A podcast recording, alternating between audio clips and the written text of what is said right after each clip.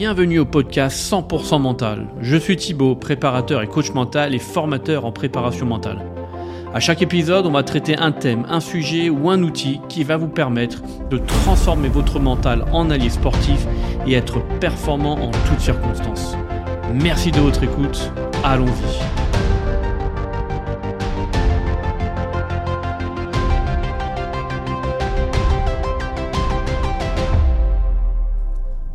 Bonjour à tous, bienvenue sur ce podcast sur la préparation mentale et bienvenue à ce deuxième épisode. J'espère que vous allez bien, que vous passez une très très belle journée. Donc le thème d'aujourd'hui, c'est la connaissance de soi. Rappelez-vous, dans le premier, euh, premier épisode, je parlais de trois, euh, entre guillemets, trois piliers, trois axes de, travail. Euh, le premier, c'est la connaissance de soi. ensuite, l'acceptation de soi, c'est-à-dire accepter qui nous sommes à travers nos forces et nos points d'amélioration et qui va amener ensuite au développement de soi. C'est-à-dire que ce sont les trois étapes. On ne peut pas aller à la troisième sans être passé par la première ou la deuxième. À mon sens, bien entendu. Donc aujourd'hui, on va parler de cette première étape. On va voir ensemble ce que c'est et surtout euh, bah, quelques outils pour que vous puissiez y arriver de votre euh, côté tout seul, en toute autonomie. Mais avant ça, on va partir sur un peu d'explication, de, définition. Donc la connaissance de soi, c'est quoi? C'est d'arriver à se connaître, à comprendre comment est-ce qu'on fonctionne comprendre nos fonctionnements, comprendre nos caractéristiques, euh, nos qualités, nos défauts ou nos points d'amélioration, voire en fonction de comment vous voulez euh, fonctionner. Donc c'est savoir qui on est, à la fois physique, et mental. La connaissance de soi physique, c'est très très large. Hein. Euh, ce sont des choses un peu euh, banales entre guillemets. C'est bah, quelle taille on fait, quel poids, quelle morphologie on peut avoir. Est-ce qu'on a un homme, une femme, couleur de cheveux, couleur de yeux, couleur de peau, etc. Ça, c'est ce que on voit physiquement. Ensuite, il y a des choses qui sont un peu plus internes à savoir euh, bah, les, maladies. Euh, est-ce qu'on est asthmatique? Est-ce qu'on est diabétique? Qu'importe, quelles que soient les maladies qu'on a, elles peuvent énormément euh, influencer notre manière de faire le sport, à savoir l'entraînement, mais aussi la récupération ou la compète en elle-même. Donc c'est important de savoir comment ce que quelles sont peut-être les maladies ou autres, hein, mais euh, quelles sont les, choses qui nous caractérisent. Euh, il peut y avoir aussi les douleurs, euh, les douleurs, mais aussi les temps de repos, à savoir bah, quand on a mal au dos. Je sais que personnellement j'ai mal dans le bas du dos, donc je sais pourquoi. Hein, c'est mécanique. Je suis très cambré et j'ai, je sais plus comment ça s'appelle, hein, le canal où les nerfs passent pour le, comment dire les, les jambes. Il est très étroit, donc j'ai très vite mal dans le bas du dos. Donc pour ça, je suis obligé de m'étirer euh, tous les jours, de faire de la musculation pour euh, renforcer tout ça. Donc vous voyez, et si, si je fais pas ça, en fait, je sais que je vais bloquer et je vais avoir mal au dos très rapidement et très de façon plus ou moins intense, mais surtout très longtemps. Donc c'est ça en fait. Les différentes douleurs, où est-ce qu'on peut être peut-être un peu plus faible ou les différentes douleurs que, que, l'on a. C'est aussi le temps de repos. Euh, après euh, un temps d'entraînement, soit, euh, comment dire, la durée d'entraînement ou l'intensité des, entraînements, bah, combien de temps je dois récupérer derrière. Donc on a les montres connectées qui nous donnent toutes ces informations-là, mais quand comment est-ce qu'on fait pour les bah, avoir cette information-là. soit les montres, soit on apprend à se connaître. Donc ça, c'est hyper euh, important en fonction de la durée, de l'intensité, de la fréquence de l'activité qu'on va avoir. Quelles peuvent être les douleurs ou les temps de repos nécessaires pour pouvoir retourner à l'entraînement ou être à 100% en match. Ça, c'est hyper, hyper important.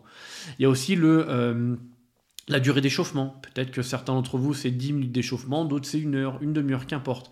Ça c'est hyper important pour le, de, le savoir. Pourquoi? Parce que quand on arrive à une compétition, donc quand on est en sport individuel c'est un peu plus simple, on arrive euh, à l'endroit de la compète en fonction. Par contre quand on est en sport collectif, et eh ben quand on voit ceux, euh, certains s'entraîner à 5 minutes ou s'échauffer 5 minutes et ben en fait peut-être qu'on a besoin d'autant, très bien, mais si on a besoin d'une demi-heure, et ben il faut pas se focaliser sur le tempo des autres. Il faut arriver à se dire ok, moi j'ai besoin de temps, je vais m'isoler, Et je vais faire mon entraînement, mon échauffement avant. Et c'est pour ça que dans les sports co, en général, on arrive bien, bien longtemps à l'avance pour que tout le monde puisse avoir sa petite routine individuelle pour ensuite arriver dans le collectif. Mais si on reste dans son, tous ensemble à rigoler, à discuter, etc., et on ne prend pas soin de soi, et eh ben on arrive à la blessure. Donc ça, c'est hyper, hyper important. Il y a aussi le côté physique sur les régimes, ou du moins le côté euh, nutritionnel. On n'est pas tous égaux, malheureusement, face à la nourriture. Et euh, quand euh, bah la période de, des, d'été est passée, quand on est en vacances, bah, on enchaîne peut-être les soirées, l'alcool, les barbecues, etc. Et on fait moins de sport. Donc combien de temps après, combien de temps il nous faut pour retrouver notre poids de forme? Après avoir fait des excès. C'est la même chose à Noël, après, ou les sports d'hiver, quand on fait trois raclettes de suite. Combien de temps on a besoin pour retrouver notre poids de forme, euh, notre, notre poids initial? Certains doivent, euh, je sais pas moi, jeûner, euh, faire attention, ou d'autres, c'est simplement reprendre une activité physique et au bout d'une semaine, tout est bon. D'autres, c'est plus long. Et c'est ça le côté connaissance de soi physique, c'est savoir comment notre, notre corps fonctionne, ce dont il a besoin pour pour être à 100%. Et on voit énormément dans les médias, même dans les compétitions, des sportifs qui disent bah non, en fait, là, je suis pas à 100%, je suis qu'à 90, enfin, je suis pas à 100%, euh, et ben, je le fais pas. Parce que je vais me blesser, ou je vais pas prendre, je vais être frustré du résultat, donc je vais pas prendre de plaisir et ça va m'énerver, etc., etc. C'est ça le côté connaissance de soi, être à l'écoute de son corps. Pas du mental et de le côté euh, compétitif et je veux y aller, etc. C'est mon corps, qu'est-ce qu'il me dit? Stop, prends une pause où là tu peux y aller, tu es hyper bien, vas-y à 100%. Et c'est hyper, hyper important d'avoir cette connaissance de soi physique. Donc, il y a le côté visuel, ce qu'on voit, hein, la taille, le poids, euh, le couleur de cheveux, peau, les yeux, etc. Mais ensuite, nos muscles, euh, ou notre corps, quelle intensité, euh, durée ou fréquence il peut endurer. Et qu'est-ce qu'on doit faire pour augmenter ou optimiser cette, euh, cette durée, intensité, cette fréquence au maximum pour pouvoir progresser. Ça, c'est hyper, hyper important. Et bien entendu, et ça, c'est très, très important, et des fois, c'est compliqué pour certaines personnes de, de, de, le comprendre, c'est que plus on va prendre de l'âge, plus toutes ces variables vont évoluer. À 18 ans versus 30 ans, bah, le temps de repos n'est pas du tout le même. Très, très important. Les douleurs ne sont pas le même ne sont pas les mêmes, etc., etc. Donc, tout ce que, les, comment dire, vos caractéristiques physiques à 18 ans ne seront pas les mêmes à 20 ans, 25 et 30 ans. Il faut toujours, toujours être en constante évolution. Et après une blessure, eh ben, soit on prend conscience de quelque chose, euh, donc on ajuste, ou sinon notre, corps eh ben, a besoin de plus de choses ou de moins de choses par rapport à avant. Et ça c'est hyper, hyper important d'arriver à évaluer notre connaissance de nous-mêmes physique. Hyper, hyper important. Ça évolue en permanence. Tout comme le côté mental. Le côté mental, c'est euh, bah, tout ce qu'on ne voit pas et c'est notre cerveau, à savoir euh, bah, qui qu'est-ce qui nous anime, nos valeurs, pourquoi on fait tel sport, pourquoi euh, tel poste aussi quand on est en sport collectif, foot, rugby, autre, pourquoi tel poste, qu'est-ce qui nous anime dans, ce poste-là, quelles sont nos compétences, nos motivations, pourquoi on fait ça, mais quelles sont mes peurs aussi, qui, euh, quelles sont mes émotions, Enfin, qu'est-ce que sont Non, c'est pas vraiment ça. C'est comment fonctionnent mes émotions. Voilà. Est-ce que je suis au clair avec mes émotions? Est-ce que j'arrive à comprendre Et on aura vraiment un podcast dédié aux émotions. Quelles sont les émotions euh, qui s'activent chez moi dans telle situation? Comment est-ce qu'elles s'activent chez moi?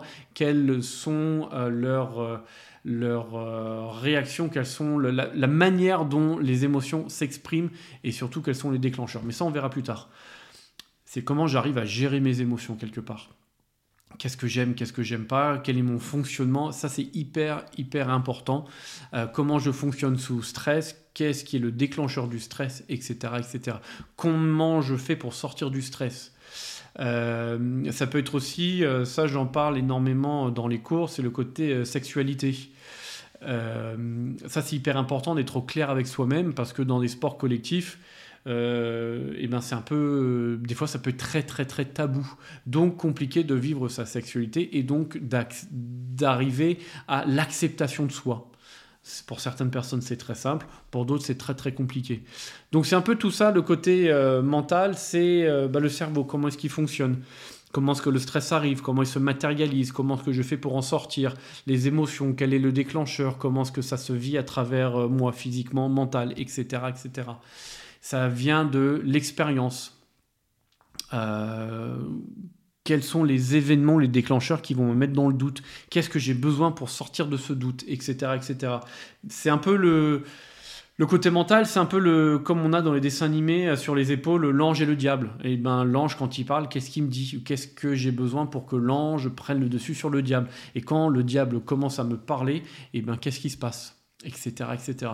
Qu'est-ce que j'ai besoin pour réduire le diable plutôt que pour réduire le diable et augmenter l'ange plutôt que l'inverse? C'est ça le côté mental et c'est le côté un peu plus compliqué parce que euh, c'est pas palpable, on ne le voit pas, alors que le corps on le voit, le côté mental on le voit pas, et euh, le, côté mental, et eh ben, ça va un peu dans tous les sens. Il suffit d'un événement, d'une chose extérieure pour que ça parte. Euh, dans tous les sens, hein. dans le côté positif comme le côté négatif, le côté maîtrisable, non maîtrisable, etc. Donc c'est hyper c'est ce qu'il y a de plus important. Il y a certaines personnes qui disent que euh, une carrière ou la réussite, c'est 90% mental et 10% de physique, d'entraînement, etc. Je ne sais pas si c'est vraiment ce, partage-là, 90-10, 80-20, j'en ai aucune idée, mais on sait tous que le mental est hyper, hyper, hyper important. Et on le voit quand des, euh, des joueurs commencent à douter, eh ben c'est très, très, très compliqué de pouvoir ressortir la, tête de l'eau. Il faut euh, qu'il y ait un entourage hyper, hyper présent et hyper positif. L'entourage, il peut être plus ou moins large, ça peut être parents, amis, euh, copines, copains, euh, ça peut être les enfants aussi, ça peut être un coach, enfin, c'est très très large. Ça peut être les coéquipiers, l'entraîneur. Quand ça se passe bien avec le coéquipier et les entraîneurs, bah, génial, canon. Quand ça se passe pas très mal, et eh ben, le doute s'installe ou se décuple. Donc voilà, il y a vraiment tout ça à, prendre conscience. Ça met, encore une fois, c'est jamais stable. Quand vous, si vous arrivez à vous connaître mentalement très bien, mais il se peut que le lendemain, bah, tout part en vrille et c'est ok. C'est comme ça que ça fonctionne. Il faut quelque part l'accepter et avancer avec. Donc comment le travailler ou du moins comment en prendre conscience? Bah, Si vous avez la chance de faire euh, donc d'être avec un préparateur mental, ça peut se faire très très bien. Soit vous faites de la thérapie, ça se passe très très bien aussi. Euh, par contre, il y a aussi des donc ça c'est le côté euh, vous faites de vous-même. Il y a aussi de vous-même les tests de personnalité.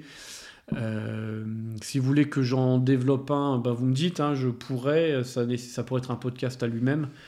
Euh, sinon, un outil vraiment gratuit et que je trouve canon, c'est euh, ce qui est utilisé en entreprise. Donc, je l'ai piqué du monde de l'entreprise. Ça s'appelle le SWOT, le S-W-O-T. Concrètement, en entreprise, dès qu'une entreprise veut sortir un produit, un service, aller sur un marché, ils utilisent le SWOT. SWOT, donc c'est un terme anglais.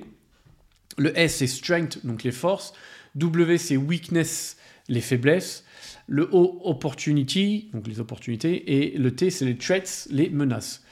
Donc c'est quelque part quelles sont les forces et les faiblesses du produit par rapport au marché. Et le O et le T, c'est les opportunités que le marché offre et le T, les menaces, donc concurrence, etc. Mais nous, on va pas se focaliser là-dessus.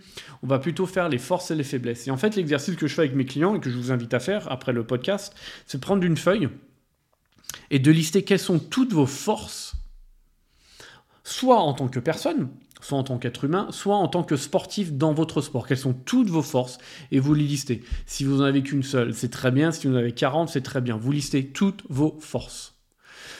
Physique, mental. Et d'un autre côté, vous allez lister toutes vos faiblesses. Alors faiblesse, si vous n'aimez pas ce mot-là, moi j'aime pas trop ce que je trouve très très péjoratif, mais c'est quels sont vos points d'amélioration, vos axes d'amélioration et vous listez tout. Quelles sont vos forces et quels sont vos axes d'amélioration en tant qu'être humain ou euh, dans votre sport. L'idée n'est pas forcément qu'il y ait un équilibre 50-50, qu'importe, hein, c'est la liste est ce qu'elle est à l'instant T, c'est très très bien. Euh, vous prenez le temps. Vous allez voir que pour certaines personnes, mettre des forces, c'est très difficile, pour d'autres, c'est très facile.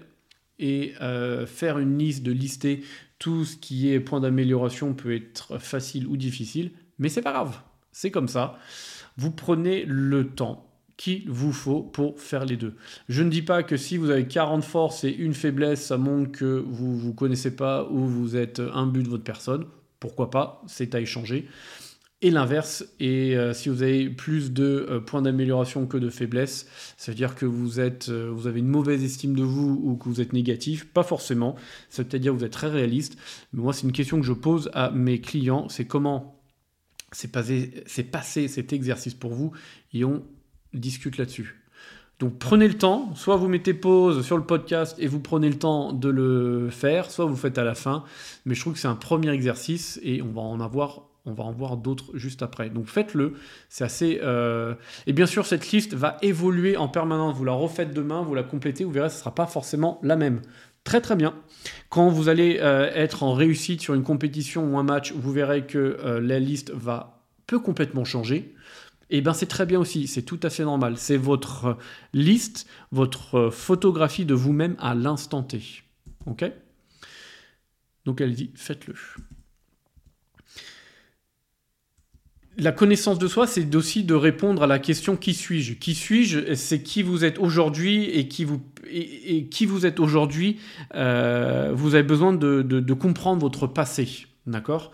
Donc votre histoire de vie. Votre histoire de vie, c'est d'où vous venez, quels sont vos parents, vos ancêtres, vos générations, etc. Par exemple, euh, ceux qui sont issus ou qui dans son entourage euh, ont des membres qui ont fait du sport de haut niveau, et ben pour eux, faire du sport de haut niveau sera beaucoup, beaucoup plus simple.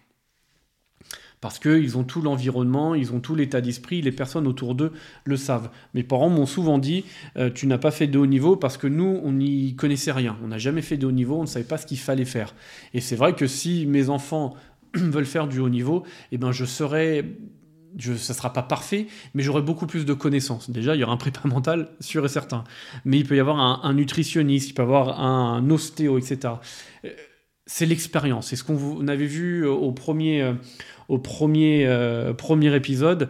il faut expérimenter. Voilà. Et avec l'expérience, eh ben, on acquiert des connaissances. Eh ben, c'est ça. Donc c'est ça un peu les ancêtres, les parents. Est-ce qu'on a grandi avec deux parents, un parent? Est-ce que ce sont des parents de sexe opposé et ou du même sexe? Qu'importe. Les ancêtres aussi, est-ce qu'on a connu nos grands-parents, d'où est-ce qu'ils venaient, etc. etc. Euh, est-ce qu'il y a issu de l'immigration? Qu'importe. Tout ça fait que euh, nos ancêtres, nos parents euh, nous façonnent. On a des valeurs qui sont en commun avec nos parents et nos ancêtres, etc., euh, etc. Mais aussi les générations. Génération euh, terrorisme, Covid, crise financière. Et je vais être plus précis là-dessus. Le 11 septembre, en fonction de l'âge que vous l'avez, vous avez, soit vous êtes comme moi et en fait le 11 septembre vous avez, euh, enfin vous, l'avez vécu beaucoup plus tard dans votre vie et avant le 11 septembre en fait, pour ceux qui ont vécu, moi je l'ai vécu le 11 septembre vers, je sais plus 15-16 ans je crois. Euh. Ouais, c'est ça, 15-16 ans. Et en fait, le 11 septembre, euh, avant le 11 septembre, il n'y avait pas de plan Vigipirate. Il y a tout, con, hein, mais dans Paris, il y avait des poubelles partout, etc., etc. Donc en fait, on avait une vie un peu plus euh, sereine quelque part. Et depuis le 11 septembre, eh ben, plan Vigipirate, il y a des grilles devant toutes les écoles, etc., etc. Il n'y a plus de poubelles ou très peu dans Paris pour éviter qu'il y ait des bombes. Vous voyez des choses qui ont changé. Donc, soit on a vécu euh, avant le 11 septembre et on a vu une différence de vie, soit on a vécu avec le terrorisme et le plan Vigipirate. pour nous, pour certaines personnes, c'est tout à fait normal. Mes enfants qui ont 6 et 3 ans, euh, terrorisme, ça fait partie de leur quotidien. Ça veut dire que à l'école, tous les ans, ils font des exercices euh, de, terrorisme. Il y a quelqu'un qui vient dans une... Euh, il y a des exercices d'évacuation euh, de, des écoles, incendie, etc. Mais terrorisme. Alors que moi, je n'ai jamais eu ça. J'ai uniquement eu incendie. Vous voyez? Donc déjà, dans leur tête, il y a des choses qui sont un peu différentes. Le Covid, euh, mes enfants ont vécu le Covid. Euh, ma fille est née, il y a eu le Covid, elle, a eu 3, euh, elle avait 3-4 mois. Donc elle, le Covid, les masques, elle connaît. Mon fils qui avait 3 ans, allait à l'école avec les masques, lui connaissait. Il connaît le télétravail. Enfin, le, le fait de travailler, il a eu quelques cours en maternelle d'échange pendant le confinement en visio. Eux, c'est normal tout ça. De se laver les mains, etc. Eux, c'est normal. J'avais plus de 30 ans, le Covid, je l'ai hyper mal vécu pour différentes raisons. Mais avant le Covid et après le Covid. D'accord? Donc en fonction de qui vous êtes aussi, euh, j'avais donné des cours à la fac pendant le confinement. Euh, donc moi j'ai vécu ma jeunesse, entre guillemets, et ma vie euh, étudiante en L2, en préparation mentale les étudiants, donc avaient 19-20 ans, le vivaient hyper mal. Eux, ça touchait leur liberté, leur valeur de liberté, euh, surtout qu'à l'époque, le gouvernement et, où les gens tapaient sur les étudiants en, disant que c'était à cause des étudiants qui avaient des clusters, etc. Mais eux avaient besoin de vivre leur vie, en fait. Et euh, ils avaient l'impression d'être des pestiférés, donc ils l'ont très très mal vécu. Et d'autres, c'était une libération. Mon épouse a adoré le confinement parce qu'elle a, a, pu profiter des enfants et de la famille beaucoup plus longuement. Donc c'est ça aussi le, Covid. Comment est-ce qu'on l'a vécu et à quel âge on l'a vécu? Et ça nous façonne d'une manière complètement différente. Euh, les personnes plus ou moins âgées, donc plus vieilles que moi, euh, ont un peu plus de mal euh, sur le côté visio. Pourquoi? Parce qu'avec le Covid, eh ben, la visio s'est énormément développée. Ça a explosé. La moitié de mes séances, je les fais en visio. Avant le Covid, c'était uniquement en présentiel.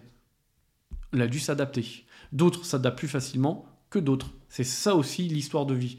Et la crise financière, il euh, n'y a pas que ça, mais il y en a d'autres. Hein. La crise financière de 2008, moi je l'ai vécue d'une manière où euh, j'avais fini, je finissais mes études euh, et et comment dire, je cherchais du travail et euh, je, galérais. Et un jour, j'ai rencontré un cabinet de, recrutement et ils m'ont dit Thibaut, si tu ne trouves pas dans le mois qui arrive, tu vas être en galère. C'est-à-dire que tu vas pas trouver pendant plusieurs mois, voire plusieurs années. Ça va être une galère pas possible. J'ai eu une chance de où j'ai trouvé un boulot deux semaines après.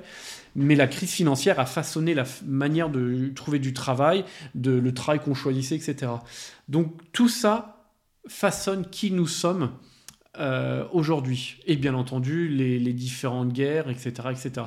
Tout ça nous façonne à notre manière. La, hausse des prix, etc. Aujourd'hui, par exemple, euh, l'heure où je vous parle, je fais ce podcast, c'est de trouver un emprunt pour acheter un bien immobilier est hyper compliqué. Les banques aujourd'hui demandent 30% euh, d'apport et ont des taux d'intérêt entre 2 et 4%.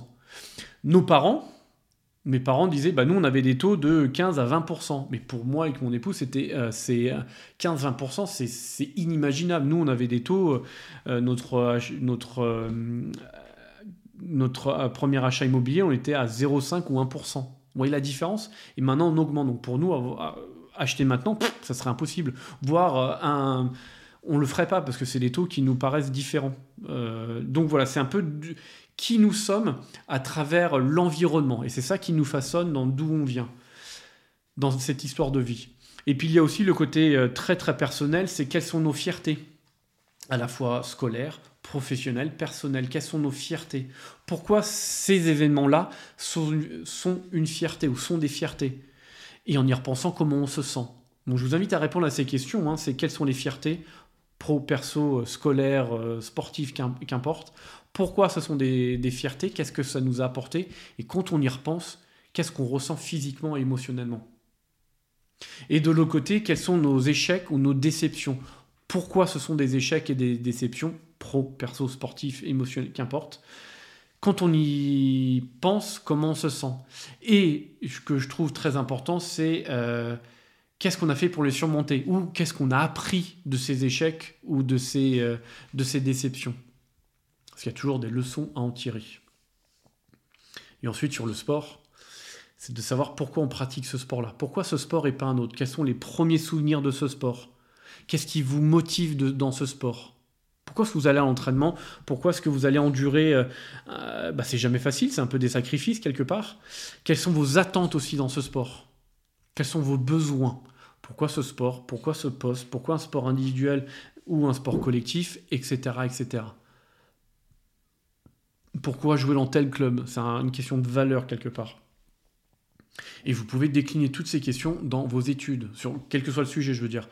Pourquoi ces études? Pourquoi ce métier? Pour être en couple avec telle ou telle personne. Qu'est-ce que cette personne vous apporte? J'avais euh, ma, psy me disait, euh, elle m'avait invité à, à, travailler un exercice de la, liste sur les euh, je suis. C'est prendre 30 points et démarrer chaque point par je suis et tourner en positif. Et trouver 30, c'est très compliqué quand même. Je suis ci, je suis ça, de façon positive bien entendu. Parce que je suis nul, je suis moche, ça c'est facile. Hein. Non, c'est que du positif. Je suis quelque chose qui nous caractérise de façon positive. Ça c'est pas facile à faire. Donc en fait, tous les exercices qu'on vient de voir, le SWOT, donc les forces et nos points d'amélioration, euh, l'histoire de vie, euh, pourquoi pratiquer ce sport, ce sont des exercices que je fais avec mes clients. Donc je vous invite à le faire euh, vraiment pour savoir ça va vous permettre de, commencer à savoir qui vous êtes. Et quand on arrive à savoir qui nous sommes, on va commencer à bah, être dans l'acceptation de soi. C'est-à-dire qu'on va accepter qui nous sommes. Et dans la connaissance de soi, donc physique, mentale, on va accepter son corps, qu'on doit le décrire, parce que c'est jamais facile de le décrire. On va devoir accepter, enfin, décrire son corps et donc accepter son corps, accepter son passé et accepter son présent, qui nous sommes aujourd'hui qui a été construit par notre passé. Donc on arrive à l'acceptation de soi. Et l'acceptation de soi, dès qu'on arrive à s'accepter, qui nous sommes ici et maintenant, physiquement, mentalement, émotionnellement et tout, on arrive à développer son estime de soi. Et l'estime de soi, c'est ce qu'on va voir dans un podcast très très prochainement. Donc voilà, on arrive à la fin de ce podcast. N'hésitez pas à le réécouter pour les exercices. Je sais que je suis quelqu'un qui parle très très vite. Je sais que je peux vite passer en mode père castor et à vous raconter plein plein d'histoires et des fois à dévier. Donc des fois ça peut être compliqué de tout suivre. Euh, mais j'essaie toujours de revenir à l'essentiel. N'hésitez pas à le réécouter, à, me poser des questions, me faire des remarques dans les commentaires, à le mettre sur Insta, à le partager. C'est canon. Merci à vous.